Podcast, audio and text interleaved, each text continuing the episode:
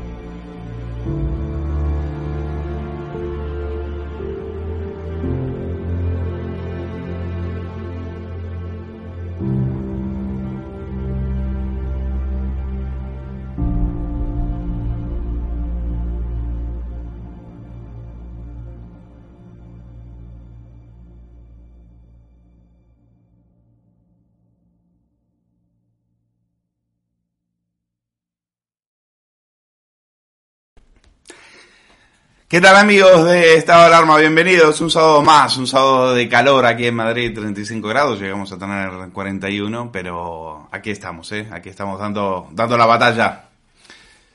Ah, perdón que tengo, tenía un, perdón que tenía abierto en otra pestaña el, el, YouTube en directo. Bueno, vamos a mm, hablar de, tenemos que hablar de lo que está pasando en Afganistán. Eh, nos preocupa mucho el, eh, es una auténtica humillación la, retirada de las, de las tropas de Estados Unidos, de Occidente, es una derrota más para Estados Unidos, una derrota para Europa. Y sobre todo el como qué calladitas que están las podemitas con respecto al futuro que, le espera a, la mujer, el infierno que le espera a las mujeres en, en Afganistán una vez que caigan en manos de, de, los salvajes talibanes. Em, yo hoy en especial quiero hacer un recuerdo porque más de 100 españoles han muerto en... más de 100 militares españoles han muerto en, en Afganistán Y hoy, 14 de agosto, eh, se cumplen 16 años de eh, aquello que fue, bueno, para el gobierno fue un accidente, eh, para otros creemos que fue un ataque, el, el, ataque del Cougar en el cual murieron 17 soldados españoles, 17 compatriotas que murieron y cuyas familias todavía no saben qué es lo que pasó, porque el que es en ese momento, el que fuera ministro de Defensa, José Bono, se ha encargado, se ha encargado de ocultarlos, se ha encargado de, eh, de enterrar las pruebas, los familiares eh, durante años han solicitado saber qué es lo que pasó, porque el gobierno decía que aquello no había sido un tiroteo, aquello no había sido un ataque. Y los familiares decían, entonces, ¿por qué destruyeron un montón de, eh, de balas y de, y de armas y demás? ¿Por qué destruyeron las pruebas? Bueno, precisamente quizás por eso, quizás porque había mucho que ocultar, mucho que enterrar, porque claro, para la izquierda no se va a Afganistán a, combatir a los talibanes, se va en misiones humanitarias. Y después, bueno, vino Chacón, que iba en ese mismo plan, ¿no? Eh, la, la, fallecida de Chacón, que en ese sentido siguió en la misma línea. Por lo tanto, eh, 17 compatriotas que han sido, cuyas memorias hoy, 14 de agosto, 16 años después de su muerte, y cuyo este eh, el gobierno de Zapatero les, eh, les niega las explicaciones pertinentes para saber a sus familiares, para saber qué es lo que ha pasado, desde aquí, desde Estado de Alarma, les, eh, les dedicamos este programa, este recuerdo y, y, una, y un homenaje a todos ellos, por supuesto, y un saludo y, un, y todo nuestro afecto a los familiares. Afganistán, mujeres que van a pasar un infierno y aquí las feministas calladas, calladas como como puertas, ¿eh? ¿eh? no quieren, no se les escucha. ¿Se acuerdan lo que decía Podemos del terrorismo islámico, no? Decían, esos no son terroristas, se referían a los de París, decían, no son terroristas, son delincuentes. Ah, fíjate, fíjate. A la hora del Islam, ahí les... Eh, ahí, ya no se atreven, ahí ya no se atreven. Habéis visto el cartel de Sahara, ¿no? Ahí lo tenían con la banda de, decía la banda vestida como una virgen diciendo eh, puta. Con... Luego después, cuando pasó lo de Charlie Hebdo, dijeron que eh, la revista se había, había provocado. Eso fue la izquierda francesa y mucha parte, por supuesto, de la izquierda eh, de la izquierda española. Pues a nosotros sí nos, nos preocupa lo que está pasando con la mujer en, en Afganistán. Y también nos preocupa, eh, y esto ya ha dicho en plan irónicamente, lo que está pasando con la mujer en Barcelona, porque ha salido eh, Ada Colau, toda una feminista, por supuesto, toda una mujer eh, adalid del feminismo, aunque ella se ha considerado bisexual, pero es igual. Y mm, decimos que estaban en las fiestas, en las fiestas de Gracia, como pregón estaba Jordi Cuyart, eh, un delincuente, por supuesto, ya en, Barcelona, eh, que, mejor que un delincuente para que, te, para que te dé un pregón, un tío que debería estar en la cárcel y no lo está gracias a, a, este presidente infame que, que, es el que le indultó.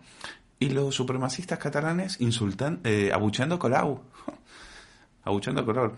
Eso, eh, no sé cómo llamarle, quizás, no sé, justicia poética. Vamos a verlo. Acaba de suceder.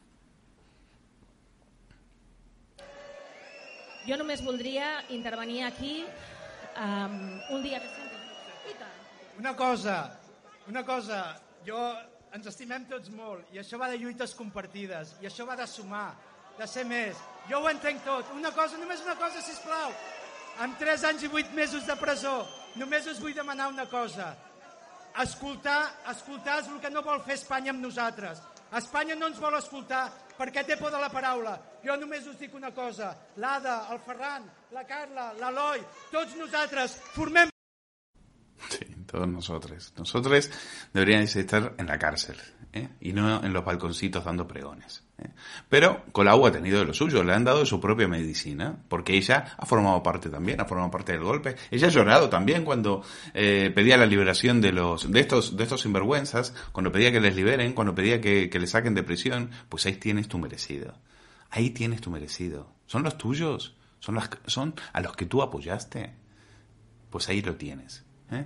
Ahí lo tienes. Lágrimas, lágrimas que a nosotros no nos dan por otro lado ninguna pena. Quienes sí nos dan pena son las, mujeres afganas. Esas sí que nos dan eh, pena y, y, están en nuestro recuerdo. Insistimos, esto es la humillación de Occidente. Lo que está pasando en Afganistán es vergonzoso. Vergonzoso. Que Estados Unidos, después de haberse dejado ahí 800 mil millones de dólares, 800 mil millones de dólares, salgan por patas y dejen ese país en manos de los talibanes. Y por cierto, muchos afganos, mucho, eh, gran parte del pueblo afgano insultando a los militares que se van y aplaudiendo a los talibanes. Pues comérselo con patatas. Vamos a ver en plan meme lo que queremos decir con respecto al tema de Podemos, el feminismo y las mujeres talibanas. ¿Le van a cantar ahora la cancioncita de El violador eres tú? Pues ahí lo tienen.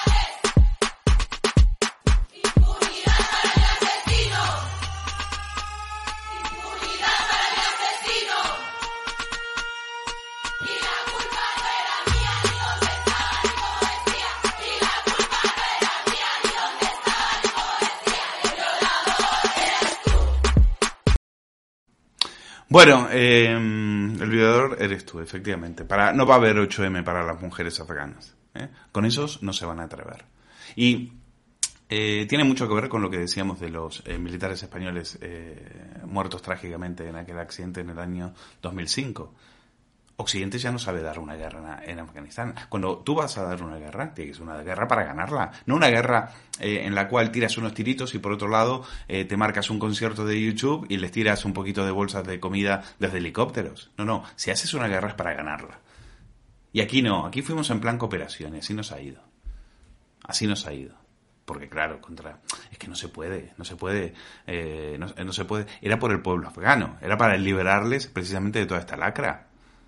Y ahora van a poner caritas de, ay, terrible, terrible. Bueno, algunas ni siquiera, ni siquiera han tenido tiempo para un tuit. Ni siquiera han tenido un, tiempo para tuit porque el tuit lo ponen a- en España cuando dicen que el terrorismo mata a más que el coronavirus. ¿eh? Por estas mujeres, fíjate, una mujer en Afganistán puede tener, pues, le puede pasar esto, 40 latigazos por hablar con su marido por teléfono, por ejemplo. Por ejemplo. Bueno, ¿tenemos esa captura? ¿No la tenemos? Bueno, ahí está. Eh, este es el destino de las, de las mujeres en Afganistán. ¿eh? Para ellas, ni un tuit de Belarra y de, y de Montero. Bueno, un tuit sería lo mínimo, ¿no? Un tuit sería lo mínimo. Pero para estas tías, para ellas no son mujeres. Ellos están con... ¿Con quiénes están? Eso, se- e- eso es la pregunta que nos gustaría saber. ¿Con quiénes están? Ellos están con China. Fíjate los chinos. Mira qué graciosos los chinos. Mira los chinos. Los chinos están con los talibanes. Claro, los chinos están con los talibanes. Mientras eh, ustedes están pagando la luz más cara de Europa, los chinos siguen emitiendo, siguen contaminando la atmósfera, siguen emitiendo eh, dióxido de carbono, les da exactamente igual. Y, y mira que les van a meter a ellos Agenda 2030. No, la Agenda 2030 te la van a meter a ti, hasta en la sopa, para que te postres de rodillas delante de Greta Thunberg. Y vamos a hablar del precio de la luz porque van a venir Andrés Duranto y Eduardo Segovia, que son eh, periodistas económicos de OK Diario, y nos van a explicar perfectamente esto, aparte de, eh, de Hugo, aparte de Hugo Pereira. Bueno, vamos a... Creo que ya estamos teniendo algunos problemas de conexión. Esperemos a ver si lo podemos resolver. ¿Tengo a Hugo Pereira por lo menos?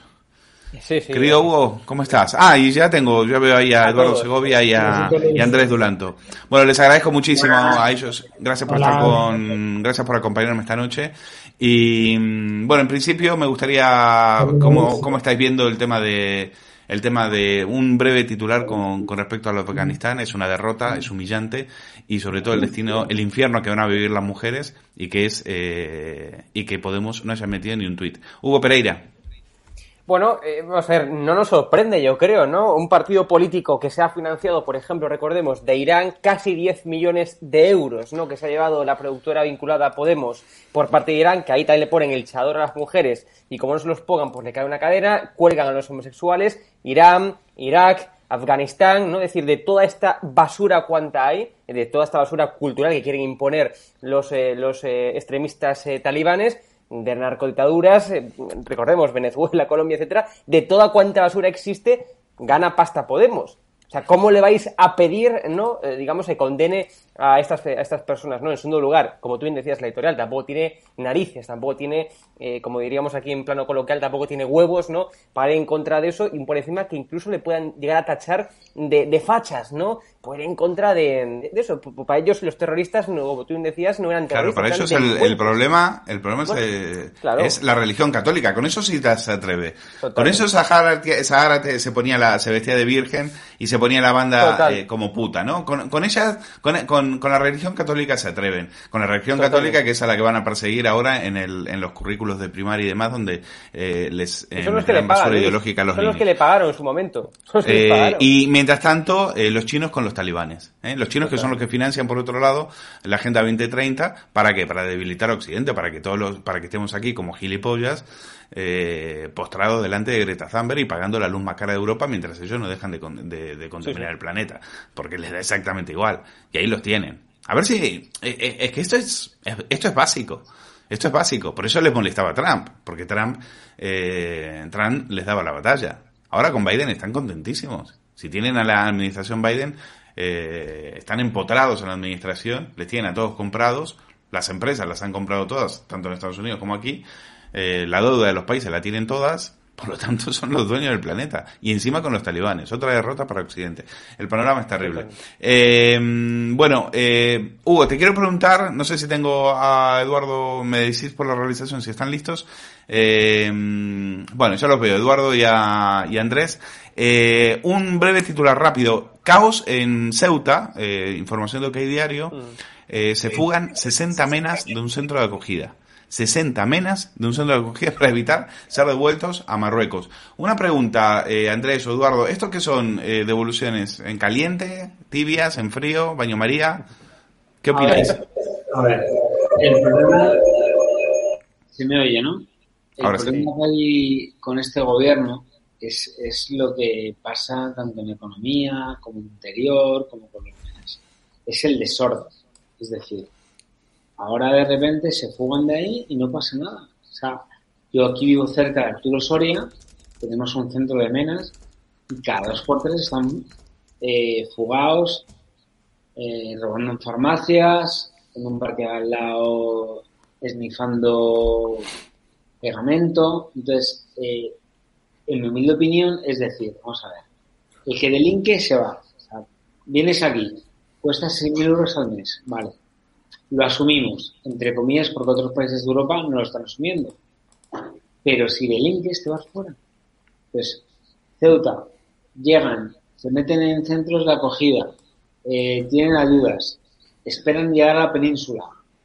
A la mínima que hagas un fallo, te tienes que ir fuera, punto. Ya está, es que no hay más. Y lo que has comentado antes de la Agenda 2020, el argumento que está haciendo en España, eh, vamos a ver, es que China no es una democracia, es que Cuba no es una democracia, es que Irán, como bien has dicho, Hugo, ahorcan a los, a los Sí, sí. homosexuales. Eh, las mujeres también tienen burka. Entonces, que los podemitas dejen de vendernos burras. Sea, Ni el Che Guevara es un santo, ni Irán es la democracia que en tus programas de Pablo Iglesias has vendido. No, no. Vamos a hablar claro. Son dictadores en Cuba, en Irán y en España intentáis hacerlo. Vamos a hablar claro. Vamos a hablar claro, efectivamente. Bueno, eh, quiero entrar en el tema, el que ha sido el tema de la semana, que es el, el precio de la luz.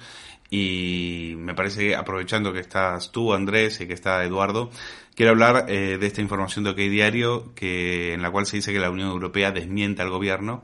Eh, porque claro, resulta que lleva, eh, viene Teresa Rivera, eh, que luego le, quiero preguntar a Eduardo porque si es que, cómo ha sido la jugada para que ella aparezca en la SER, si tuvo que suspender la primera intervención, si después se la, se la tuvo que preparar mejor, en todo caso fue un desastre, porque dice que el problema de la luz no va con el gobierno, que ellos no tienen absolutamente nada que ver, que el problema son es el encarecimiento de las emisiones eh, de, dióxido de, de CO2, de dióxido de carbono y que ellos eh, ellos poco pueden hacer ante esto. Entonces quiero preguntarle eh, quiero preguntarle a Eduardo sobre esta información porque Europa nos ha dado un, un buen bofetón, sobre todo a Rivera, para decirle, oiga, No, deje de mentir, que usted puede hacer y mucho. Usted podría bajar impuestos, por ejemplo, cosa que no hace. ¿eh? Usted podría eh, eh, hacer otro tipo de, de, políticas en lugar de venir aquí, lavarse las manos y echarnos la culpa a nosotros. Por ejemplo, cumplir con las directivas europeas en las cuales se dice que a los sectores más vulnerables pues hay que ayudarles. Directiva que Sánchez se pasa por el forro. Eduardo, tu opinión. Sí, bueno, esa es la... Uy, tenemos un poco de eco.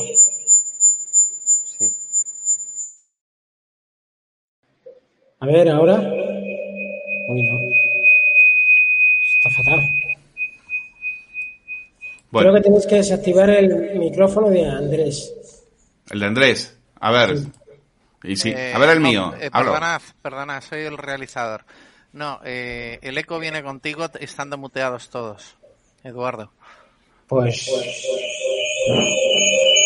Bueno, horrible. Creo que es porque están en, en están en, en, el mismo, eh, comparten el mismo, el mismo piso, por eso están, están, están muteados. Bueno, eh, mientras arreglan ese problema, así que lo pueden arreglar. Hugo Pereira, tu opinión. Ah, claro, que no, le dejamos mutear. Gente... Ahora. Perdona, perdona, ah, Hugo. Vale, vale. Bueno, mi, mi opinión es, es, es, muy sencilla. Es decir, primeramente la gente tiene que comprender cómo funciona el, digamos, el sistema eléctrico en España, ¿no? Tenemos un mix energético entre energías renovables y energías no renovables, ¿no? Y hay que comentar, ¿no? Que este sistema fija la tarifa de una forma, uno, injusta y dos, irracional. ¿Por qué digo esto? Bueno, porque la hidroeléctrica, la fotovoltaica, ¿no? No, se, no pueden llegar a ser condicionadas, beneficiadas o empeoradas, ¿no? Eh, por, la, por el último precio ¿no? que entra en ese mix energético que, como ustedes ya habrán escuchado en toda esta semana, es el precio del gas. ¿no? O sea, repito, un o sea, la fijación de la tarifa, lo que ustedes pagan, es injusto, es irracional, ¿no? Y luego, lo que es evidente es que estamos en este problema única y exclusivamente porque tenemos a sectarios en el, a, sectarios en el, en el gobierno, ¿no? A personas que no conocen, que no saben de energía y que única y exclusivamente se guían, ¿no? Eh, por su fanatismo verde, ¿no? Por su fanatismo de energías renovables. Claro, la pregunta que nos podemos hacer, llegados a este punto, es ¿Por qué en España tenemos la energía más cara que en la mayoría de los países de, la, de Europa? O sea, y esto es un dato sustancial importantísimo. O sea, en España pagamos más que en la gran mayoría de países de Europa, ¿no? Por ejemplo, podemos poner el caso de, de, Francia, ¿no? Tiene 58 reactores nucleares funcionando y es uno de los países de Europa que más exporta energía, ¿no? Claro, porque tenemos muchos países que no quieren instalar reactores nucleares en sus, en sus respectivos países, ¿no? Valga, valga redundancia, porque tiene miedo, ¿no? A que existan reactores nucleares en sus países. Claro, deben pensar que, que, que, imaginaros que si hubiera una catástrofe en Francia en uno de sus reactores nucleares, que claro, que igual las, las nubes, ¿no? Las nubes radiactivas, eh, pues entienden de fronteras y no van a pasar Francia para otros países, ¿no? Bueno, no sé. Segundo, Alemania, otro, otro de los ejemplos claros, ¿no? También tiene un mix renovable y no renovable como tenemos en España, de hecho, es uno de los países eh, cuyo mix renovable no renovable es lo más parecido a lo que tenemos aquí en España, pero sin embargo, cuando hay días sin luz, cuando hay días de poco viento o cuando hay días que no se puede generar ¿no? vía, o sea, electricidad vía eh, energía eh, renovable, pues lo que hacen es sencillamente poner a funcionar sus centrales de carbón y le importa tres pimientos si contaminan o no contaminan, ¿no? Cuando aquí en España, por ejemplo, estamos, bueno, pues muy, muy verdes, ¿no? En ese asunto y nunca mejor dicho, tenemos mucho miedo a que contaminemos. Pues a Alemania le da exactamente igual. Claro, las conclusiones que podemos traer de esto es, uno, la transición ecológica que propone el gobierno es, requiere de muchísima inversión, de muchísima inversión, y es un tanto, en, o mejor dicho, bastante utópica, ¿no? Segundo, la factura de la luz es una auténtica máquina de eh, recaudar impuestos, ¿no? Tenemos impuestos nucleares, ecotasa, impuesto de electricidad, uno de los IVAs más caros de Europa, ¿no? Luego, tercero, una de las razones por las cuales la luz se incrementó de una forma bestial, como ustedes ya bien saben, es el incremento del costo del CO2, ¿no? El gobierno de España, Luis, recaudó 700 74 millones de euros ¿no? Eh, por, la, eh, por, por, eh, por, los derechos de CO2. Claro, la pregunta que yo hago al gobierno es ¿por qué no reinvirtió esos 774 millones en derechos de CO2 en, eh, bueno, pues pagarles, en ayudarles a las personas más vulnerables, ¿no? O yo le pregunto también al gobierno social comunista de España, ¿no? ¿Por qué ese, por qué uno de los impuestos eh, que más hace subir la factura de la luz y es precisamente el impuesto especial de la electricidad el impuesto especial de electricidad, ni lo bajó, ni lo modificó, ni nada. O sea, no hizo absolutamente nada. Y luego, las únicas medidas que llevó a cabo fueron temporales, ¿no? Por ejemplo, ya sabéis, bajar el IVA del 21% al 10% hasta el 31 de diciembre. Claro. Eh, y luego ya viene la última abogada y con eso termino, Luis. La Sí, abogada eh, la remátamelo, Hugo, porque no- no puedo extenderme mucho, por favor. La última abogada de Teresa Rivera, ¿no? Y es eh, precisamente, bueno, pues como ustedes también saben, no renovar las concesiones de las 30 eh, hidroeléctricas que hay en España. Claro, hay que recordar a Teresa, a, a la ministra, ¿no? Que eh, esa energía, la hidroeléctrica, solamente solamente conlleva en España, solamente ha aportado un 15% de la electricidad consumida. Segundo, eh, como bien dije al principio, como bien dije al principio, va a estar condicionado, aunque, aunque hagamos un sistema, aunque no renovemos concesiones, hagamos un sistema público eléctrico, va a estar condicionado el precio por el gas, que es al final, bueno, pues ya sabéis, el precio final eh, que, que- marca, digamos, este mix eléctrico es el gas y que es pre- precisamente el más caro. Con lo cual, no es ni eficiente ni eficaz, es auténticamente surrealista lo que propone la, la- la ministra. O sea, Eh, estamos gobernados por tontos, vale. por sectarios o por, o por A ambas ver, personas, ¿no? eh, la opinión de... Quiero... eh, Un segundo solo. Andrés. Sí, sí. Que la gente se dé cuenta, porque eh, se está divagando, que si empresa pública, que si las hidroeléctricas bajan el precio. Vamos a ver. Esto es una subasta de todos los días, en el cual eh, no es como la bolsa que es el precio medio y conectas compra y demanda. No, no, no. Por Unión Europea es el precio más caro, el último, que son las del carbón, las del gas, es el que hace todo lo demás. Que la gente se dé cuenta de eso. Entonces, ¿había que cambiar el modelo? Puede ser. ¿En Europa pintamos algo? No. El PP tenía, como bien dijo Eduardo Segovia en una cosa no que diario, una información, ahora lo explicará, hay que cambiar el modelo. Pero ¿qué pasa? Que lo que tú no puedes hacer es cuando de repente la luz te sube un 4%, machacas a Rajoy y sales abuelos con velas, que se le gema la casa y que por Dios, la sociedad, la energía, La pobreza. la deficiencia energética, y ahora ha subido un 180% y no haces nada. No, baja los impuestos. La subasta es el 30% o el 24% de la factura total. Lo demás son impuestos, con lo cual no me vale, hay que cambiar el modelo, cierto. Pero no me vale que con el 4% machaques a Rajoy, al PP, al que sea, y ahora suma un 180 y te salga la ministra valiente esta, ecologista. No, es que no afecta tanto a las familias. Perdón, si el 4% era para derrocar a Rajoy y el PP son unos fachos hijos de la gran Sí. eléctrica, no puedes hacer que suba el 180, no afecta tanto, es culpa de Europa. No, era culpa de Europa, luego culpa de Aznar, culpa de Rajoy, luego culpa de Putin y ahora finalmente vuelve a ser culpa de Europa. Hombre, y, lo- y no te olvides de los pantanos de Franco. Eduardo, te toca a ti. A ver si ya se me oye bien. ¿Se me oye bien? Esperemos que sí, ahora mejor. Sí, Venga. Perfecto. Bueno, a ver. Vamos a puntualizar. ¿Se me sigue oyendo bien o...? Son las psicofonías que hay en esa casa. está, está con cascos, ¿eh? Quítate tú el sonido. A ver. Qué desastre. Pobre Eduardo. Oye, qué vergüenza. Invitamos a Eduardo Segovia, un periodista de económico, un periodista de, ca- de un, un, un gran periodista económico como él, y, y- y estamos pasando estas estas estas vergüenzas Eh, Luis. Dime, Eh, eh, que abra el micrófono eh, Dulanto, por favor. Andrés, abre el micrófono. Está arreglado. Que lo tiene muteado. A ver. Andrés Dulanto. Ahí. Disculpas a nuestra audiencia por estos problemas. Y nada, quería pues un poco, pues eso, eh, dar un- una visión un poco más técnica, si queremos decirlo así, de, de esta historia. A ver, em, eh, en la factura de la luz metemos muchas cosas en este país. Metemos efectivamente la subasta, en la que la subasta, que se hace diariamente, em, el precio que se marca es el precio de la última tecnología que entra, que es, la, es decir, se empieza por la más barata y se llega a la más cara. La más cara es el gas. Ahora mismo, efectivamente, por culpa de Putin, como bien ha dicho Andrés, tenemos el gas muy caro. Y además el gas, como contamina, tiene que pagar derechos de CO2 y los derechos de CO2 también son muy caros. Entonces eso marca el precio eh, máximo y ese es el precio que se aplica para todo. Bien, ¿sobre eso se puede tocar? Sí, se puede tocar.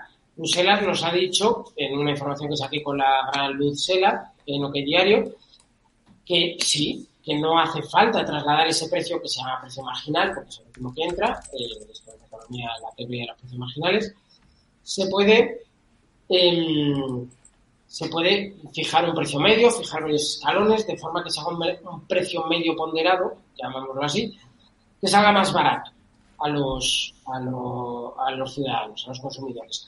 Pero bueno, eso es un 30% de la, de la factura. Luego tenemos los impuestos, que efectivamente tenemos tres. El impuesto de la generación, que lo pagan las eléctricas, pero lo transmiten al precio. El, eh, impuesto especial sobre la electricidad, que es un poco más del 5%. Y el impuesto, eh, el IVA, que pagamos por todas las cosas, que ese era el 21% y lo único que ha hecho es bajarlo el, gobierno temporalmente del 21 al 10%. Bueno, es un alivio, pero cosa pequeñita.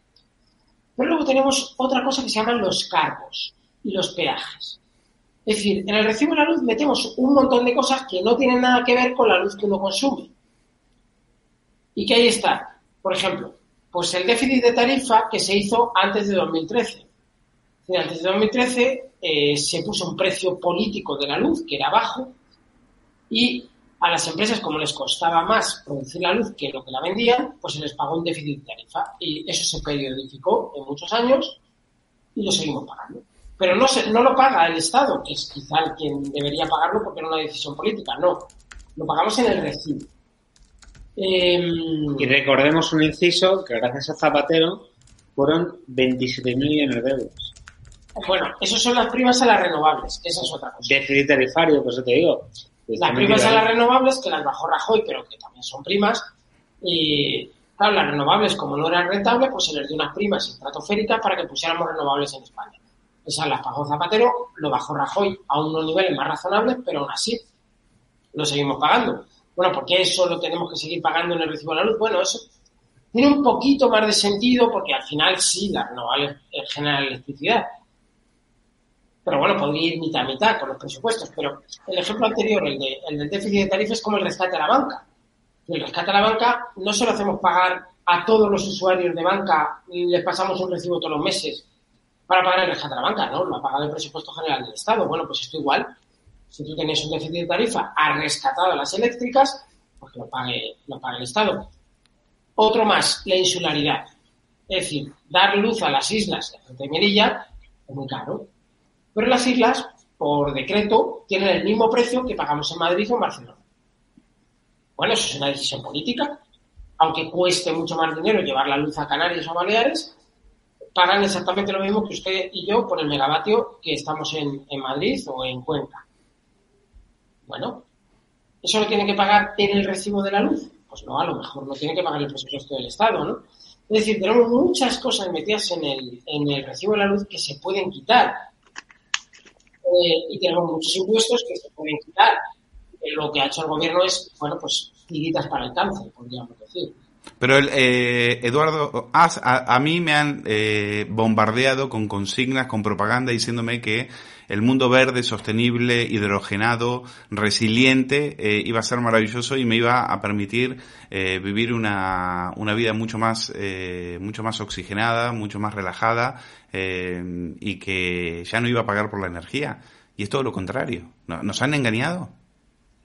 A ver, la transición verde eh, es verdad que no solo en España, es en Europa y bueno, es verdad que hay que reducir emisiones y todo lo que queramos, pero el problema es que cuando tú tienes una tecnología que no es rentable, ahora empieza a ser rentable, las renovables, pues las has tenido que incentivar y en España se ha incentivado con unas primas carísimas que estamos pagando en el recibo de la luz. Eh, o sea que fue un timo, o sea que fue un timo. Los, las granjas solares que se alimentaban con generadores eléctricos, todos timo. Los, todos los ricos españoles, clientes de banca privada, han invertido en puertos solares o en, o en plantas eólicas. Porque es que era lo que llamaban ellos tirar a balón parado. Es decir, es que te garantizaban una rentabilidad, además una rentabilidad muy alta. Pero vamos a ver, es que de ahí viene la promesa falsa, que es lo que... Sí, aquí los cañanos son los ricos. Tú no, puedes, ya, pero vamos a ver tú no puedes, como se ha hecho en España, eh, a inversores internacionales, decirle, las renovables tienen todos los años este plus que te paga el gobierno. Que es lo que hizo Zapatero. Entonces, la deuda se fue, la deuda energética se fue acelerando, acelerando, acelerando. ¿Y qué ha pasado? Que no producías, porque hay días que hace sol, días que hace viento, pero no es lo suficiente como para lo que se supone que tú generas. ¿Qué pasó? Que es lo que eh, habla Luis, que se prometió muchas cosas que luego no se han hecho. ¿Qué ha pasado? Déficit tarifario de 27.000 y sigue subiendo. ¿Qué ha pasado? Que llegó el señor eh, Nadal, ministro, intentó arreglarlo, pero eh, las eléctricas también se enfadaron con Nadal. ¿Por qué? Porque tú prometes una cosa y luego a lo mejor no lo cumples. Andrés, el, lo de la amenaza de nacionalizar hidroeléctricas, ¿eso es un farol? ¿Eso de, eso de qué va? Esto es un faro totalmente, ahora lo explicará Eduardo, que, que, que, es más experto en esto que yo, pero tú no puedes decir nacionalice. O sea, primero, tienen que acabar las licencias que tienes concebidas en el tema hidroeléctrico. Y aunque todas las hidroeléctricas pasaran a ser nacionales, aunque todos los pantanos que criticabais de Franco fueran del Estado, aunque aún así, como bien ha dicho antes, es el 15% de la factura, de, la factura no, del mix energético, con lo cual, ¿de qué estamos hablando cuando la subasta, el último precio que es el que marca, son las caras? Entonces, ¿para claro. qué coño quieres crear una empresa pública de hidroeléctricas a un precio super guay cuando el último precio es el caro el que vale? Entonces, no es esa la solución. Es cambiar la subasta, es cambiar que el precio no sea el más caro, el precio medio, el precio... ¿Y eso, Eduardo, quién lo, quién lo determinó así? A ver, en la Unión Europea determina esto. Pero claro, es que hay que entender para qué se hace. Es decir, la Unión Europea te hace esto para que entren las energías más baratas primero y las más caras no entren, solo entran cuando no hay suficiente energía barata. Exacto. Y entonces la cara tiene que entrar para cubrir la demanda. Porque teóricamente iba a ser en casos puntuales. Hombre, pero a ver, en verano no hay viento. Entonces, ¿qué esperaban? ¿Que, que sea la energía eólica la que nos salvara? Eh, eh, en fin, eh, pero el problema de España es que ese sistema funcionaría si pasaran dos cosas. Una, que tuviéramos interconexiones con Europa. Que no decir, tenemos. Que no tenemos. Es decir, si tuviéramos interconexiones con Europa, eh, la energía de Francia entraría en el momento que fuera más barata que la española y mantendría la, la factura más barata. O dos, si tuviéramos más energía nuclear, que es la más barata, contra, junto con la hidroeléctrica, y entonces, si tuviéramos más energía nuclear, como tienen los franceses, por ejemplo, como habéis dicho bien antes, mm. eh, esa energía, que ahora mismo es como un 20-22% de, de lo que se consume en España, pues entonces, si tuviéramos como un 50% de energía nuclear o un 40%, pues no haría falta que entrara el gas. Y entonces la factura sería mucho más barata. Y luego, en tercer lugar, que hubiera más competencia, porque no hay que olvidar que en España la electricidad es un oligopolio, básicamente de grandes compañías.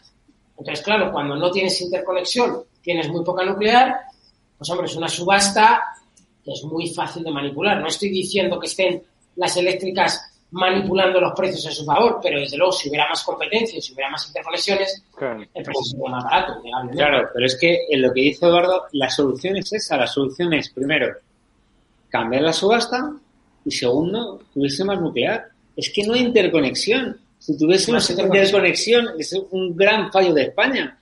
No nos entra la electricidad de Francia. Es que ese es el problema. Es que no estamos conectados. Es que el resto de Europa está conectado. Estamos aquí en una isla. Entonces, en vez de tanto Ministerio de Igualdad, en vez de tantas gilipolleces como hace el gobierno, que se dedicasen a eso, a que la conexión eléctrica con Europa fuera verdad.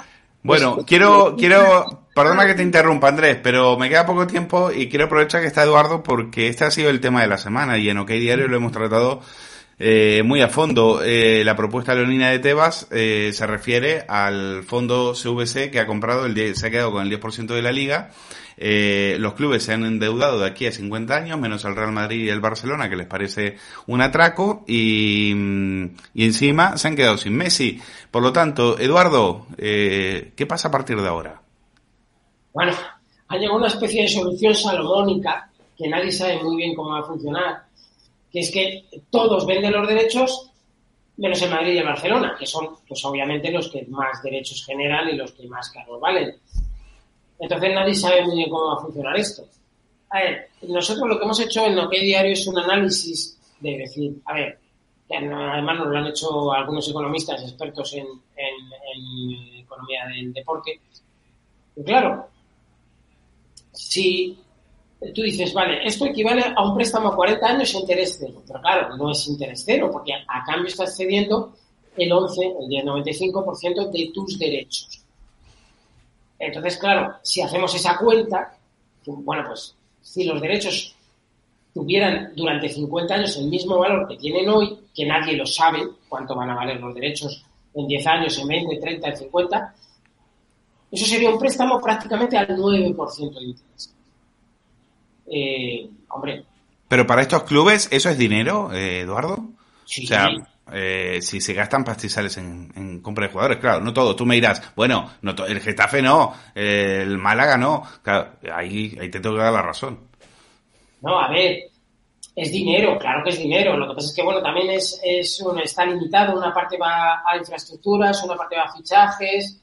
En fin, eso lo han compartimentado. Pero el caso es que es, si tú estás desesperado porque no tienes dinero, pues hombre, un préstamo al 9%, pues dices, pues lo acepto, a lo que me den.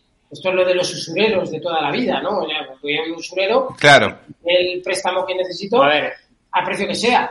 Pero hombre, si no estás desesperado, pues el 9% es un poquito caro. pero Dulanto, si tú hubieras puesto dinero en el fondo CVC y al otro día Messi se va al PSG, eh, ¿cómo, está, ¿cómo te sentirías? Lo que yo lo que dice Eduardo, y yo lo voy a traducir un poco a, a idioma de la calle, es ¿qué han hecho?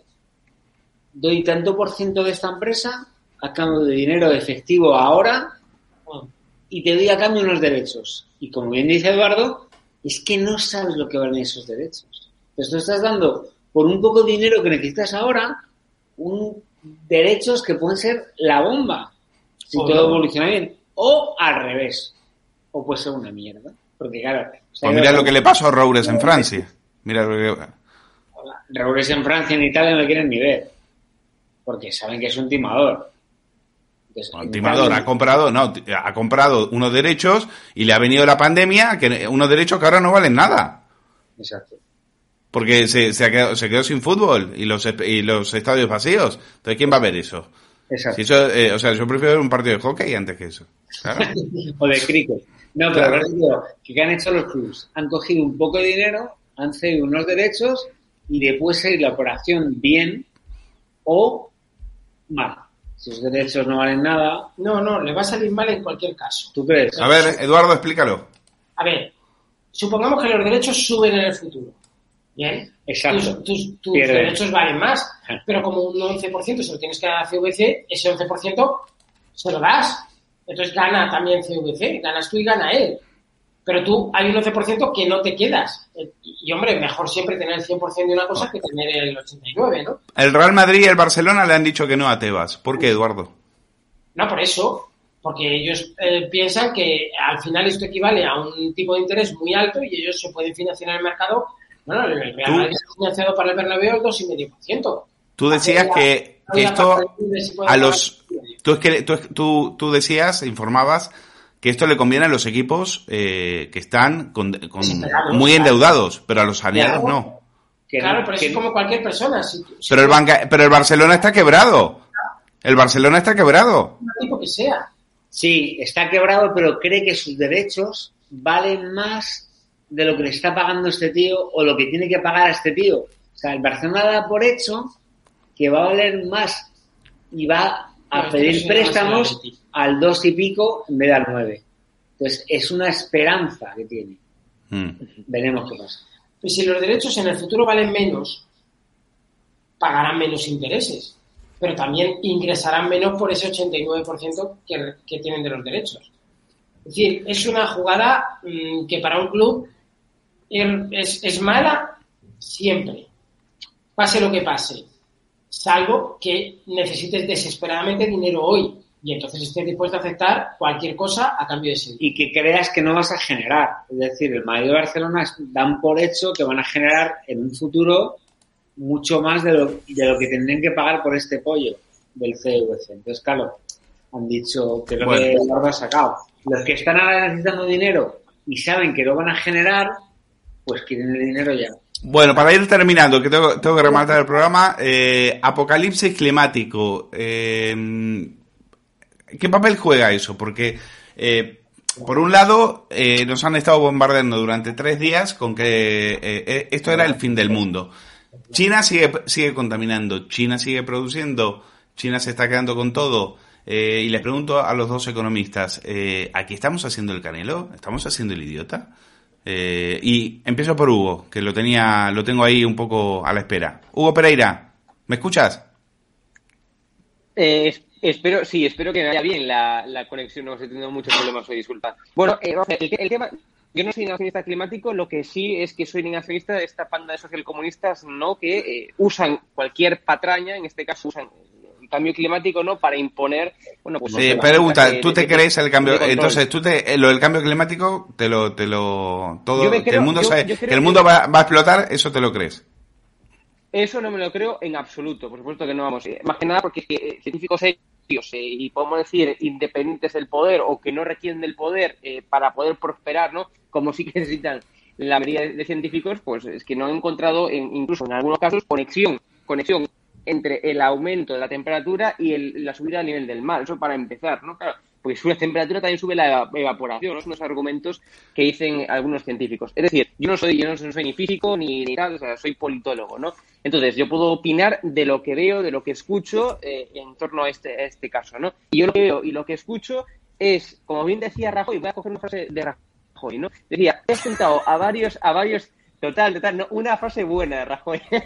He juntado a varios, a un físico, a un, eh, a un biólogo, lo que sea, o sea, varios científicos, ¿no? Personas esto, le he preguntado el tiempo que iba a hacer mañana, en, creo que dijo en Segovia, donde sea, y no me sabían eh, contestar, claro. Y, o sea, ¿quién va a poder decir lo que va pasando de 300 años, no? O sea, creo que ningún científico, en un juicio, pues puede asegurar lo que va a pasar eh, en 300 años, ni tampoco bueno. lo que va a pasar en el 2030-2050, ¿no? Y esto es a lo que juega el gobierno, para que la gente... Pues ya lo que... Bueno, Eduardo Segovia, que es muy joven, debe creer que estas temperaturas son inusuales. Pero fíjate, en la revista, en el español, ahí tienen, creo que era el que dirigía Juan Aparicio, año 57 temperaturas de 50 grados en algún lugar de la Mancha. en algún, me encanta, en algún lugar. Ya, ya nos enteraremos dónde. En algún lugar de la Mancha, el verano más caluroso de, del siglo. Eh, Eduardo, Andrés, ¿quién gana con esto? ¿Quién gana con esta vendiendo miedo? A ver, no es que ganen, es que todo esto es de la agenda Sao Paulo, como siempre he dicho, que la gente le invito a meterse en internet y ver agenda Sao Paulo. Están acongojando a la sociedad. O sea, que el cambio climático, que hay que emitir menos CO2, vale. Que China emite mogollón de, vale. Pero que no estamos en el eh, en el límite de que nos va a nevar ahora, va a hacer un calor tal y cual. O sea, en Burgos, en Zaragoza, había inundaciones mucho más grandes que ahora. Que en verano hace calor y hay incendios forestales. Ya, como pasó siempre. Bueno, oye, lo de los incendios forestales. Eh, Richard, ponme el... ¿Te acuerdas que ahora eh, ABC descubre que hay un grupo criminal que es el que provoca los incendios? Ya no es el cambio climático, ¿eh? Ya no es el cambio climático. Es más, hasta tenemos un vídeo, ponme el 7B, que es eh, cómo los eh, cómo, cómo están haciendo fuego cómo, cómo no es el cambio climático. Son los, unos eh, son unos delincuentes que están incendiando los bosques. La pregunta es por qué. Mira las imágenes. Como viene hablando la